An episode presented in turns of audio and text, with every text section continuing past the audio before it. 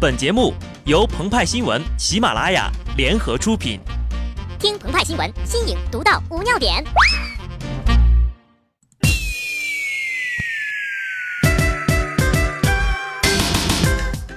本文章转自澎湃新闻澎湃联播，听众朋友们，大家好，我是机智的小布。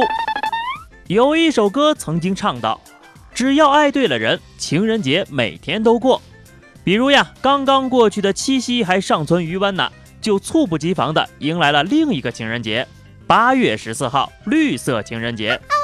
莎士比亚有句话说：“一千个读者心中有一千个哈姆雷特。”当然了，一千个情侣也有一千种情人节的过法。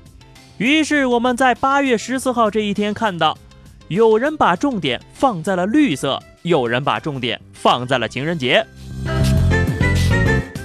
里约时间八月十四号，在跳水女子三米板决赛当中。中国选手何姿以三百八十七点九分摘得了银牌。在颁奖仪式之后，中国跳水队队员秦凯单膝下跪向何姿求婚成功。何姿说：“让我最感动的话是，他说他能让我欺负他一辈子。”回想一九八四年，徐海峰作为中国奥运代表团争得了首金，取得了零的突破。而二零一六年，中国运动员带来了更多零的突破，比如。傅园慧是第一个公布生理周期的运动员，秦凯是第一个现场求婚的运动员。如果说傅园慧是游泳界的郭德纲，那施廷懋呀就是跳水界的胡歌。施廷懋与吴敏霞双人跳拿了金牌，吴敏霞男友曝光了，施廷懋单人跳拿了金牌，秦凯向队友何姿求婚了。对于本届奥运会中国跳水队的种种表现啊，鹏鹏和派派他俩只想说一句。简单点，虐狗的方式简单点。而根据资料显示，绿色情人节发源于东欧捷克斯洛伐克等国家，旨在倡导绿色环保和乐活精神。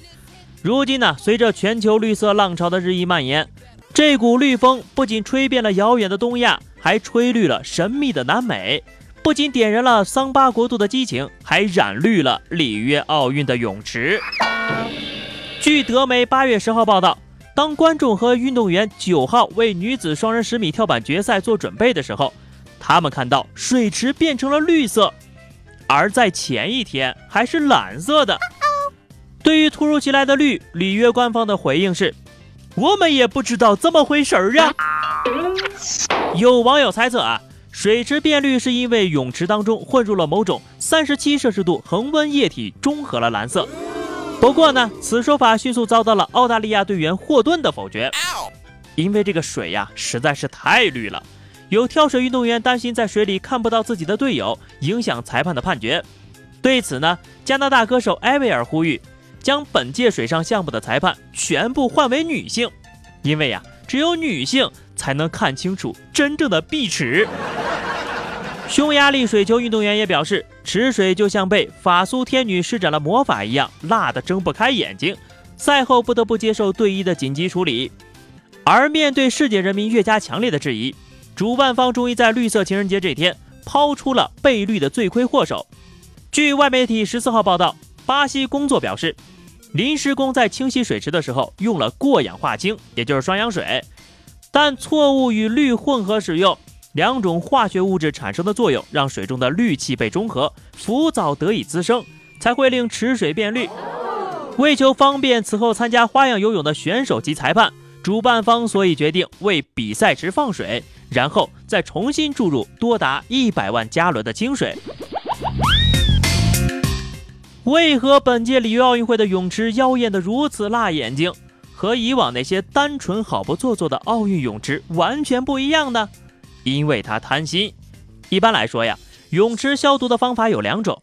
第一种是用氯系消毒剂，比如用像自来水厂一样用少量的氯气，或者用漂白粉、次氯酸钙等等，使其在水中生成次氯酸离子，消毒灭菌。第二种呢，则是利用双氧水的强氧化来消毒。两种方法单独用都有显而易见的效果，但这个妖艳的泳池呀，竟然是又想要氯气，又想要双氧水。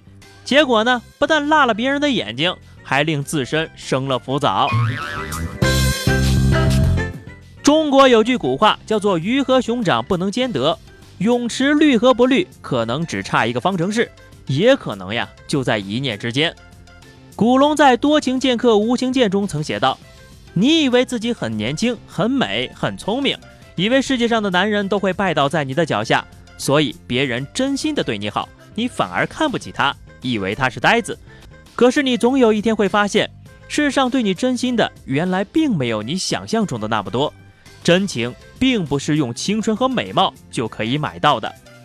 就像秦凯和何姿一样，爱对了人，每天都是情人节。”真情不只是镁光灯下的求婚仪式，而是在大起大落之时，都有人在身边不离不弃的陪伴。好的，以上就是本期节目的全部内容了。更多新鲜资讯，敬请关注喜马拉雅澎湃新闻。下期节目我们再见吧，拜拜。